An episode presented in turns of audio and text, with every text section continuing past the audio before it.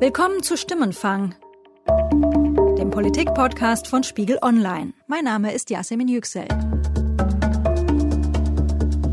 Diese Woche ist Philipp Wittrock hier im Stimmenfangstudio. Ich finde es toll, dass du da bist, Philipp. Ich muss dich kurz vorstellen. Du bist stellvertretender Politikchef im Spiegel Online Hauptstadtbüro und du schreibst über die CDU, also auch über Angela Merkel. Es schließt sich heute auf eine Art ein Kreis. Als du das letzte Mal hier warst, da haben wir gesprochen über diesen Satz von Angela Merkel, den sie im November kurz nach der erneuten Nominierung gesagt hatte, dieser Wahlkampf wird anders werden. Oder sie hat, glaube ich, sogar gesagt, dieser Wahlkampf wird sehr anders werden.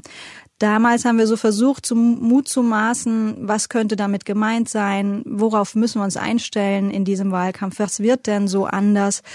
Und mir kommt vor, in diesen Tagen erleben wir jetzt eine Zeit, wo die Ereignisse sich überschlagen und es passieren Dinge, aus denen wir, kommt mir vor, sehr viel ablesen können über Angela Merkels Wahlkampftaktik. Deswegen ist es toll, dass du da bist. Mit dir zusammen können wir das alles ein bisschen sortieren. Wir können auch analysieren, Worum geht es bei dem Vorwurf der asymmetrischen Demobilisierung? Woher kam dann plötzlich die Ehe für alle und wie ist diese Ehe für alle zum Paradebeispiel Merkelscher Wahlkampftaktik geworden? Ich versuche es mal der Reihe nach. Martin Schulz hat auf dem SPD-Parteitag um es mit Roland Koch zu sagen, die brutalst mögliche Verbalattacke gegen die Kanzlerin gestartet. Und Angela Merkel selbst hat dann wenige Stunden später auf einer Talkveranstaltung der Zeitschrift Brigitte reagiert, und zwar sehr gelassen. Das Ganze hörte sich so an. Wenn ein Hauptquartier einer Partei und eine Regierungszentrale das Absinken der Wahlbeteiligung mit System betreiben, mit Vorsatz, als wahltaktische Maßnahme, dann nennt man das in Berliner Kreisen vielleicht asymmetrische Demobilisierung. Ich nenne das einen Anschlag auf die Demokratie. Ja, eigentlich habe ich Martin Schulz immer anders erlebt. Und wahrscheinlich ist Wahlkampf doch auch ganz schön anstrengend. Aber Schwamm drüber, würde ich sagen. Von der Wortwahl mal ganz abgesehen. Schulz sagt, was Merkel da mache, sei ein Anschlag auf die Demokratie. Ist es nicht vielmehr ein Anschlag auf die SPD? Ja, eigentlich ja. Das kann man bestimmt so sehen äh, oder muss man eigentlich auch so sehen. Schließlich geht es ja um die SPD und, und die Lage, in der sie ist. Und äh, aus, diesem, aus diesem Satz äh, spricht auch so ein bisschen die Verzweiflung wahrscheinlich über diese Lage, in der sie sich befinden. Vom Schulzhype ist nichts mehr übrig. Man ist in den Umfragen im Grunde wieder da, wo man vor der Nominierung von Martin Schulz zum Kanzlerkandidaten war. Und äh, jetzt versucht man irgendwie die Kanzlerin mal zu reizen. Und da bedarf es natürlich gewisser Attacken. Da ist jetzt die Frage, ist das zu dick aufgetragen? Das kann man so sehen, aber es hat eine gewisse Reaktion hervorgerufen, nur wiederum nicht bei, der, bei Angela Merkel selbst. Die hat es äh, wieder so an sich abtropfen lassen, wie es eben so ihre Art ist. Und äh, es ist nicht von der Hand zu weisen, dass, dass Angela Merkel ähm, Konflikten lieber aus dem Weg geht. Also es ist nicht ihr Ding, klar Position zu beziehen, auch nicht im Wahlkampf. Aber der Erfolg gibt ihr recht. Das kann man immer beklagen und das kann man als politischer Gegner natürlich vor allen Dingen beklagen. Nur es ist dann eben die Aufgabe des Kanzlerkandidaten, der, der anderen Partei äh, eben dafür zu sorgen, sich als Alternative zu präsentieren. Es gehören halt immer zwei dazu. Ich meine, äh, wenn jemand die Anhänger des Gegners demobilisiert, dann müssen die sich auch eben erstmal demobilisieren lassen. Woran sich die SPD hier ja abarbeitet oder zumindest versucht, äh, sich abzuarbeiten, ist die Wahlkampfstrategie, die man der, äh, die man Merkel hier vorwirft, nämlich die sogenannte asymmetrische Demobilisierung. Um genau bei diesem Begriff mal ein bisschen mehr Klarheit reinzubringen, ähm, war ich bei Manfred Güllner, dem Chef des Forsa-Instituts, und wollte mir von ihm auch mal erklären lassen, worüber spricht die SPD da eigentlich und worum geht's da? Na, Herr Schulz meint damit ja, dass äh, Frau Merkel die eigenen Anhänger äh, zur Wahl motiviert hat, dass sie die Anhänger der Union dazu äh, gebracht hat, zur Wahl zu gehen und dass sie sich mit den Anhängern der SPD nicht beschäftigt hat und deshalb die ermuntert habe, zu Hause zu bleiben. Das ist natürlich ziemlicher Quatsch, denn äh, das gehört ja zum Einmaleins des Wahlkampfes, dass man die eigenen Anhänger äh, mobilisiert, sie wirklich motiviert und ihnen sagt, ihr müsst wählen gehen und dabei aufpasst, dass man nicht auch die Anhänger der anderen Parteien mitschleift äh, zum, zum Wahllokal. Das ist also in jedem Wahlkampf eine ganz wichtige Überlegung. Und warum er das Frau Merkel vorwirft, das ist mir schleierhaft. Und dass die SPD 2009 und 2013, auf die beiden Wahlen bezieht er sich ja, so wenig Stimmen bekommen hat, das kann man doch nicht Frau Merkel vorwerfen. Das muss man doch sich selbst äh, vorwerfen und bei sich selbst die Schuld suchen. So, also darin ist ja jetzt sofort ganz vieles interessant. Zum einen, ähm, Manfred Güllner ist selbst SPD-Mitglied. Ich würde es jetzt mal so interpretieren. Er gibt seiner eigenen Partei Thema verfehlt setzen in Sachen Attacke von, von Martin Schulz auf den Parteitag. Und er bezieht die Position, das Argument zieht nicht, das ist eine ganz übliche Wahlkampfstrategie, die schon jede Partei benutzt hat. Wie kommt es bei dir an? Naja, also wenn man jetzt einen Strich quasi unter die Worte von Martin Schulz und unter die Analyse von Manfred Güllner ziehen würde, dann könnte man sagen, es haben natürlich beide irgendwo einen Punkt. Also Martin Schulz beklagt, ähm, dass Angela Merkel sich dem Wahlkampf entzieht, dass sie Kontroversen einebnet, dass sie äh, ja im Grunde äh, nicht auf Attacken, wie man das ja bei, bei dieser genau dieser Attacke auch gesehen hat, auf Attacken gar nicht gar nicht reagiert, dass sie keine Angriffsfläche bietet. Und insofern jede äh, jeden Konflikt aus einem Wahlkampf herausnimmt äh, und so die Leute sich überhaupt nicht mehr fragen müssen, welche Alternative äh, habe ich denn jetzt eigentlich? Und, und wenn ich den einen wähle, dann bekomme ich das und wenn ich den anderen wähle, bekomme ich das. Und deswegen äh, gibt es Faktoren, weswegen ich wirklich zur SPD gehen muss oder eben zur Union, sondern alles ist irgendwie eine Soße und im Grunde ist es auch egal, wer da oben sitzt. Das kann man der Kanzlerin sicherlich vorwerfen, aber wir haben ja gerade schon darüber gesprochen, dass es da natürlich um die Lage der SPD geht und auf die hebt jetzt Manfred Göllner ab. Und äh, da hat er natürlich eben auch recht. Also ich kann natürlich meinem politischen Gegner vorwerfen, dass er meine eigenen Anhänger in Lethargie versetzt.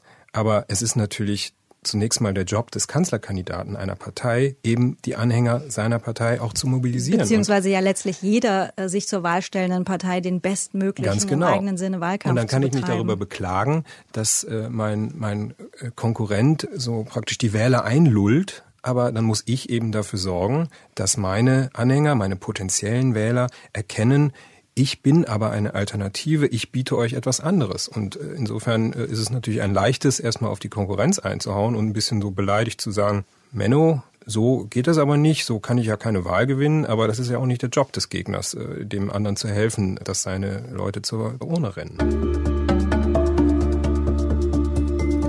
Zweites Kapitel, möchte ich fast sagen. Du hast eben das äh, Stichwort ja selbst geliefert. Ja, sie geht nicht gern Konflikte ein und genau da, hoppla, kommt die Ehe für alle um die Ecke. Nach dem Parteitag beziehungsweise auf dem Parteitag sagt Schulz mit uns nur mit der Ehe für alle. Und Ebenfalls wenige Stunden später äußert sich die Kanzlerin auf dieser Brigitte-Veranstaltung ähm, auf eine Zuschauerfrage.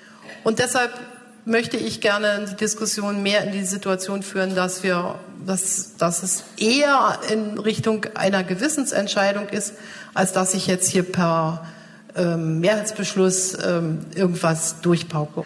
Abgesehen davon, dass es wieder so ein typischer Merkel-Satz ist, möchte ich die Diskussion in die Richtung lenken, dass Pünktchen, Pünktchen, Pünktchen. Was können wir aus der Reaktion lesen? Also zunächst mal ist es äh, ist das, was wir jetzt gehört haben, ja äh, tatsächlich nur ein, ein relativ äh, kleiner Ausschnitt aus einer, also bis sie zu diesem entscheidenden Wort Gewissensentscheidung kam, da hat es doch ziemlich gedauert. Äh, da hat sich ein, ein hat sich einen ziemlich langen Merkelschen Bandwurmsatz entwickelt, äh, der dann irgendwann man wusste gar nicht mehr, findet der noch ein Ende? Und dann kam plötzlich dieses Wort Gewissensentscheidung. In der Tat äh, relativ überraschend, weil es eben eine, eine Wende ihres bisherigen äh, Kurses darstellte. Die Union hat äh, in der Frage Ehe für alle und völlige rechtliche Gleichstellung homosexueller Partnerschaften wirklich seit Jahren äh, blockiert. Es, es ist ein bisschen, äh, also es ist schon ziemlich dreist gewesen im Grunde, wie die Kanzlerin dort also so getan hat, als wolle sie diese Frage weg von der Parteipolitik heben und alle anderen würden ja würden mit der Ehe für alle nur Parteipolitik betreiben und die Union wolle jetzt da anders rangehen und und äh, die Abstimmung äh, ja sozusagen freistellen, eine Gewissensentscheidung daraus machen. Gewissensentscheidung muss man vielleicht dazu sagen, hat so ein besonderes Gewicht, findet nur im Grunde bei, bei besonderen äh, Fragen statt. Zum Beispiel Sterbehilfe ist sowas, also so Themen, die, die wirklich naja, sehr sensibel sehr sensibel und emotional sind. Mhm. Und ähm, Ansonsten äh, gibt es ja immer so eine Art Fraktionsdisziplin, die es oder böse gesagt dann immer Fraktionszwang, den es natürlich auf dem Papier oder offiziell eigentlich gar nicht gibt, aber nichtsdestotrotz. Also eine relativ dreiste Anbahnung äh, eines äh, Kurswechsels, ähm, wenn man nun äh, den anderen vorwirft, ja, das alles nur aus parteitaktischen Gründen äh, bisher so gemacht zu haben und die Union würde jetzt da also anders rangehen und eine Gewissensentscheidung, das als, als Gewissensentscheidung darstellen. Trotzdem, es kam so ein bisschen, bisschen zumindest für die Öffentlichkeit aus dem Nichts und äh, ja, hat ja dann auch entsprechende Erschütterungen in Berlin hervorgerufen. Was würdest du sagen, wer, weil es wird ja darum gehen, jede Partei, jede, mindestens die beiden großen SPD und CDU werden ja versuchen, diese, dieses Ereignis für sich zu interpretieren. Ähm, was würdest du sagen, wer hat hier wen getrieben und wenn überhaupt, an wen wird hier ein Punkt gehen?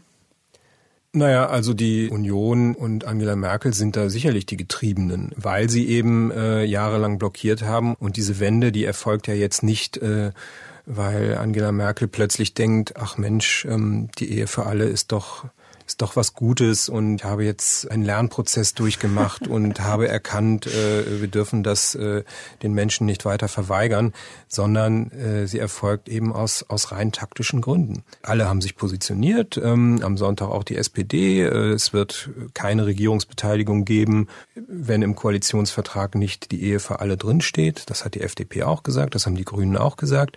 Also weiß Angela Merkel, das Thema kommt auf sie zu. Und sie wird wahrscheinlich in möglichen künftigen Koalitionsverhandlungen einfach nicht drum kommen, sich dazu zu verhalten. Sie mhm. wird es auch nicht nochmal vier Jahre blockieren können. Dann ist ihr Kalkül, dann räume ich es lieber vorzeitig ab. Bevor es mir im Nachhinein. Genau, bevor mhm. ich dann irgendwie in einem in, in Koalitionsverhandlungen da in ein Geschacher eintreten mhm. muss. Ähm, die fordern von mir das, ich gebe denen das oder äh, vielleicht kann ich es doch nochmal äh, doch noch mal verzögern und muss dafür dann aber große Zugeständnisse an anderer Stelle machen. Also sie wollte das lieber abräumen, indem sie signalisiert, gut, nächste Wahlperiode, wir geben dann die Abstimmung frei, der Bundestag äh, soll seine Entscheidung treffen. Ich positioniere mich jetzt nicht so, dass ich sage als Union, wir befürworten jetzt plötzlich die, die Ehe für alle, aber der Bundestag soll eben entscheiden. Glaubst du eigentlich, ähm, da hat sie sich verplappert in diesem Moment auf der Bühne? Oder ist das, haben wir da live, sind wir da quasi Live-Zeuge geworden von diesem typischen, man sagt ja gerne, sie denke die Dinge vom, vom Ende her? Also es, es gibt Leute in der Union, die, die sagen, sie hätte sich verplappert, in dem Sinne, dass ähm, dass sie praktisch das zu früh öffentlich gemacht hat, weil eben mhm. jetzt noch die letzte Sitzungswoche äh, läuft und die SPD dann eben, reden wir sicher gleich noch drüber, die Gelegenheit beim Schopf gepackt hat und, mhm. und, und sie beim Wort nehmen will. Apropos letzte Sitzungswoche, ich erlaube mir dich da einmal zu unterbrechen. Ja, natürlich hat auch diese Episode von Stimmfang irgendwann einen Redaktionsschluss. Das bedeutet, äh, wir werden logischerweise nicht über die konkrete Abstimmung hier heute reden können, aber was wir ja tun, ist so ein bisschen das Grundsätzliche an diesen Ereignissen rausarbeiten. Genau, und ähm, was, was gegen das, gegen die Version des Verplapperns äh, äh, mhm. spricht, ist, dass ähm, die, die Parteigremien, also der Vorstand und das Präsidium äh, der CDU am Sonntagabend und auch am, am Montagvormittag auch über diese Frage gesprochen haben, als sie das Wahlprogramm beraten haben. Und äh, da wurde die Ehe für alle thematisiert, auch eben die Frage, wie gehen wir damit um, wenn wir in, in Koalitionsverhandlungen aller Voraussicht nach damit konfrontiert werden. Mhm. Und dort wurde eben auch schon abgewogen, ja, wir könnten dann eben die Abstimmung freigeben im Bundestag. Ähm, wir könnten eine Gewissensentscheidung daraus machen. Es könnte sogenannte Gruppenanträge parteiübergreifend im Bundestag geben. Und dann sollen bitte diejenigen in der Union, die dafür sind, eben auch dafür sein können. Und äh, Fraktionsdisziplin hin oder her. In der Frage heben wir das dann eben auf. Aber gedacht war eben an die nächste Wahlperiode. Mhm. So, jetzt muss man allerdings auch sagen, der, der, gerade der Vorstand äh, der CDU ist ziemlich groß, da sitzen über 40 Mitglieder drin und ähm, man sagt dann auch immer so schön, das ist eigentlich ein, so eine, eine halböffentliche Veranstaltung, also das, was dort hinter verschlossenen Türen äh, besprochen wird, dringt früher Bleibt oder später. So Geheim draußen. nicht. Mhm. Mhm. So, und wenn dann da also lange über so eine Frage gesprochen wird, dann muss Angela Merkel auch davon ausgehen, dass das irgendwann nach außen dringt. Und zwar möglicherweise schon Stunden nach der Sitzung. Jetzt ist das nicht passiert, sondern am Abend, nachdem dann der Vorstand vormittags getagt hatte, am Abend war dann die Brigitte-Veranstaltung und dann hat Angela Merkel es selbst öffentlich gemacht. Hat. Ohne Not, wenn man so will, weil es war eine Zuschauerfrage, im Grunde kurz vor Ende äh, dieses eigentlich netten Plaudertermins. Und dann hat sie diesen Bandwurmsatz irgendwann mit diesem Schlagwort Gewissensentscheidung zu Ende gebracht und hat eben alles ins Rollen gebracht. Also da kann man jetzt nur spekulieren. Sie hat sicherlich nicht auf der Rechnung gehabt, was dann eben passiert ist anschließend. Ich will noch mal so einen halben Schritt Abstand nehmen. An diesem Beispiel, wie sich das entwickelt hat zur Ehe für alle, kann man eben, kommt mir vor, wie durch ein Brennglas beobachten, diese Merkelsche Taktik des Aussitzens, des Nichtstuns, des vielleicht dann doch etwas Tuns, wenn es anders nicht mehr geht.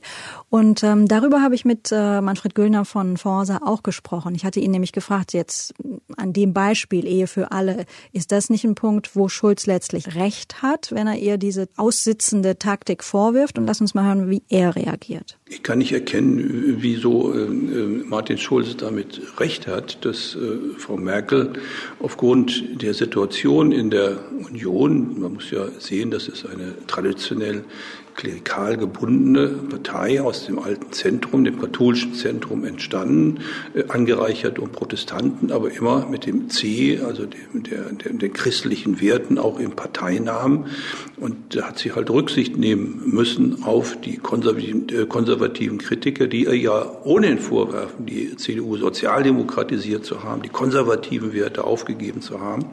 Und dass sie da äh, sozusagen jetzt die Chance nutzt, wo alle anderen Parteien sagen, wir wollen das, dann sagt sie, dann gebe ich das ihm frei und wir müssen uns ja da auch bewegen. Das hat ja mit der Kritik von Herrn Schulz wenig zu tun, mhm. sondern sehr viel mit dem Zustand der Union. Das heißt, die, die Rücksicht, die sie in den letzten Jahren äh, nehmen wollte, nehmen musste auf die konservativen Teile ihrer Partei und, und auch auf die CSU, ähm, führen jetzt möglicherweise dazu, dass die CDU wieder ein Stück weiter in die Mitte rückt.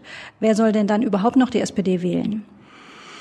Das ist ja das Problem der SPD, dass sie diese Mitte aufgegeben hat. Und sie hat immer Wahlen gewonnen in der Wahlgeschichte der Bundesrepublik, wenn sie diese Mitte erreicht hat. Nicht alle Hörer wissen vermutlich, dass Sie, Herr Güllner, auch ein SPD-Parteibuch haben.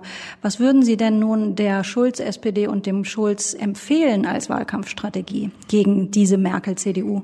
Hier muss ich zum Glück sagen, dass ich da nicht in die Lage äh, versetzt werde, Ratschläge zu erteilen, weil ich äh, langsam äh, eigentlich die Fantasie nicht mehr habe, was man der SPD raten kann. Ich habe gerade ein Buch geschrieben, was demnächst veröffentlicht wird über die Wahlgeschichte der Bundesrepublik, wo ich noch mal, wo mir noch mal klar geworden ist, was man ja vieles äh, vergisst man ja auch, wie viel Fehler die SPD in der Vergangenheit gemacht hat, wie viel gute Ratschläge die, die man ihr gegeben hat, ich will mich da nicht äh, ausschließen, äh, sie missachtet hat. Und kurzfristig wird sie nicht mehr viel bewirken können. Sie muss dann, wenn die Wahl, wie es im Augenblick wahrscheinlich ist, nicht optimal ausgeht, wenn die CDU, CSU wieder mit Abstand stärkste Partei wird, am Tag nach der Wahl damit beginnen nachzudenken, warum ist das so und was kann man tun, um sich wieder neu aufzubauen.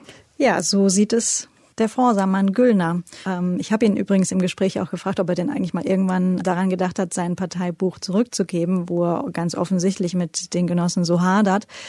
Das verneint er. Da sagt er, nein, ich bin natürlich wegen Grundwerten und wegen Grundsätzlichem in die Partei eingetreten. Vielleicht muss man an der Stelle einen kleinen Exkurs zumindest machen und doch mal äh, darauf hinweisen, dass das Verhältnis von äh, Manfred Göllner, SPD-Mitglied, mag er ja seit Jahrzehnten sein, aber das Verhältnis zur Partei ist äh, oder zur Parteiführung, sagen wir mal, ist doch ein, ein sehr nicht spezielles. Ganz einfaches. Genau, es ist nicht sehr einfach. Früher äh, war das mal enger, äh, das war noch so zu Gerd, Gerhard Schröders Zeiten. Heute winken eigentlich die meisten Genossen dann ab, äh, wenn Herr Güllner, der als, äh, sagen wir mal, sehr meinungsstarker äh, Demoskop gilt und auch von vielen Kollegen häufiger mal kritisch beäugt wird. Die Genossen winken dann meistens ab, wenn Herr Güllner also seine Interpretation der neuesten Umfragezahlen zum Besten gibt. Wir müssen da nicht in die Tiefe einsteigen, aber es, es wird dann immer gesagt, das sei eine Geschichte einer enttäuschten Liebe sozusagen. die SPD wirft ihm also immer vor, diese Partei, die eigene Partei sozusagen immer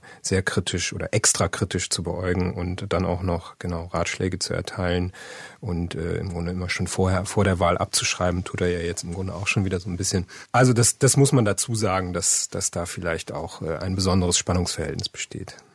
Was würdest du sagen, könnten wir an der Stelle jetzt daraus schließen, am Beispiel Ehe für alle, wenn wir jetzt in die Wochen schauen, die noch vor uns liegen? Zweifelsohne, der Wahlkampf hat in diesen letzten Tagen tatsächlich an Fahrt gewonnen. Das hat was in Gang gesetzt. Heißt das, jetzt wird alles anders? War das nur eine kurze Episode oder war das am Ende sogar der Anfang, der Auftakt zu einem ganz anderen Wahlkampf? Wir haben jetzt so, so ein bisschen so eine kleine äh, Eruption erlebt, sage ich mhm. mal, äh, bei diesem Thema Ehe für alle. Wir hatten ja eben vor einigen Wochen hier darüber gesprochen, äh, wird der Wahlkampf wirklich so, so anders, anders. Mhm. Äh, wie Angela Merkel das selber angekündigt hat. Und ähm, seitdem ist eigentlich wir haben damals schon ziemlich auf die Bremse getreten und äh, tatsächlich ist seitdem eben nicht so viel passiert. Deswegen kam ja dann auch, äh, auch dieser Angriff von, von Martin Schulz. So, und jetzt also diese Eruption Ehe für alle, wo man erstmal denkt, huch, da äh, bewegt sich, sich ja die mhm. äh, Angela Merkel äh, doch. Ähm, und ja, wenn man sozusagen aus demokratietheoretischer Sicht müsste man ja sagen, Mensch, da wird eine Abstimmung freigegeben und ja ähm, jeder darf so mhm. stimmen, äh, abstimmen, wie er will im Bundestag. Das ist ja eigentlich wirklich toll und ähm, dann ist doch irgendwie auch gar nichts dran an dem Anschlag auf die Demokratie. Beim zweiten Blick stellt sich das dann eben wieder ein bisschen anders dar. Wie wir gesagt haben, sie, sie will Sie will im Grunde nur ein Konfliktthema abräumen, um mhm. eben anschließend wieder ihre Ruhe zu haben. Mhm. Sie hat es vielleicht ein bisschen anders geplant, ähm, aber das Ziel bleibt das gleiche. Und äh, wenn es jetzt alles so kommt, äh, wie die SPD sich das auch vorstellt, dass am Freitag wirklich abgestimmt wird, dann äh, ist das Thema tatsächlich auch erstmal weg. Dann kann die SPD noch ein bisschen drauf rumreiten. Die Union wiederum kann sagen, schaut mal her, schaut mal die her, machen mit, äh, mhm. mit äh, Grünen und Linken gemeinsame Sache. Also im Zweifel äh, tendieren die eben doch zu Rot-Rot-Grün. Mhm, wir haben es schon immer, wir haben euch schon immer gewarnt. Genau. Das heißt, könnte man diese böse Rot-Rot-Grün Gespenstkarte spielen? Weil stimmt? eben die Union äh, nicht dabei mitmachen möchte, das Thema überhaupt auf die Tagesordnung des Bundestages zu setzen. Klammer auf, eigentlich ein Grund, äh, die Koalition aufzukündigen, weil äh, eben es sich für einen Koalitionspartner nicht gehört, äh, mit Oppositionsparteien gemeinsam ein Ziel durchzusetzen. Den Gefallen wiederum will die Union der SPD nicht tun, drei Monate vor der Wahl dafür verantwortlich zu sein, was heißt dafür verantwortlich zu sein, aber dann den Schritt zu machen, die SPD-Minister mhm. rauszuwerfen mhm. und die Koalition mhm. aufzukündigen. Klammer zu. So, also was passiert jetzt nach dieser kleinen Eruption? Ich glaube, es kehrt relativ schnell wieder Ruhe ein. Die äh, natürlich nicht von der SPD gewünscht. Die SPD wird sich, wird sich weiter an Angela Merkel abarbeiten. Die Frage ist nur, wird sie Themen finden, mit denen ihnen das gelingt. Jetzt kann man äh, weiter drauf rumreiten auf dem Vorwurf äh, der asymmetrischen Demobilisierung, aber wir haben eben schon gesprochen, es, es, es geht nicht nur darum, sich da oder oder es bringt nichts, sich nur zu beklagen, dass der andere äh, den Konflikten aus dem Weg geht, ähm, sondern man muss eben die eigenen Leute auch begeistern. Mit der Ehe für alle kann die SPD jetzt vielleicht einen Punkt machen, kurzfristig. Aber das wird nicht, das wird nicht anhalten. Aber im mhm. Grunde geht ihr schon wieder ein Thema verloren, mit dem sie äh, also Wahlkampf machen kann, wo sie sagen könnte, hier klare Alternative, wir sind dafür, die sind dagegen, ist weg, wenn die Abstimmung kommt am Freitag und äh, die ähm, abzusehende Mehrheit äh, äh auch bekommt. Insofern, Angela Merkel äh, wird an ihrer Taktik, da gehe ich mal sehr von aus, nicht viel ändern. Das heißt letztlich, ähm, wir erleben gerade ereignisreiche Tage, die aber so ein bisschen letzten Endes so die großen äh, Linien zementieren, nämlich Merkel versucht möglichst wenig beziehungsweise wenig falsch zu machen, Konflikte schon im Vorhinein abzuräumen, wie, wie wir es jetzt erlebt haben mit der Ehe für alle. Und die SPD wird weiter versuchen, an dieser, ich nenne es jetzt mal Teflon-Schicht, äh, Risse zu finden und irgendwo anzusetzen. Es bleibt bleibt spannend und ich gehe stark davon aus, wir werden in der Konstellation hier bis September auch nochmal zusammensitzen. Für heute würde ich sagen, ganz, ganz herzlichen Dank, Philipp. Ähm, bis zum dir. nächsten Mal. Bis zum nächsten Mal. Das war Stimmenfang, der Politik-Podcast von Spiegel Online. Mein Name ist Yasemin Yüksel. Ich wurde bei der Produktion für unseren Podcast unterstützt von Charlotte Meyer-Hamme, Ruth Lampen und Matthias Streitz. Die Musik für unseren Podcast kommt von Davide Russo.